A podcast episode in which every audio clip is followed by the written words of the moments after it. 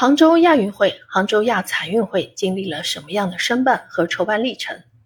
由杭州市政协主编的纪实作品《天作之合：杭州亚运会、亚残运会申办筹办工作纪实》近日在浙江杭州首发。《天作之合》的编纂过程历经一年多，在此期间，杭州亚组委及杭州市的有关职能部门提供了大量生动详实的素材。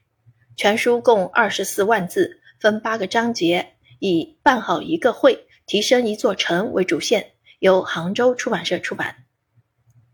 天作之合的内容截止至今年六月十五日，杭州亚运会开幕倒计时一百天。他从杭州亚运会和亚残运会申办、会徽、口号的设计过程、文化产品开发、场馆建设改造、交通路网建设、赛事保障和全民参与等方面。充分介绍了赛会的申办筹办工作。撰稿人中国作协会员孙凯表示，这本书将以鲜明的纪实性、史料性和艺术性，成为广大读者了解杭州亚运会的重要载体，成为一份宝贵的历史留存。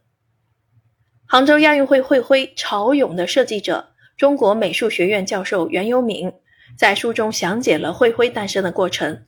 他表示。希望这本纪实之作能与慧慧一起，成为所有杭州人的文化记忆。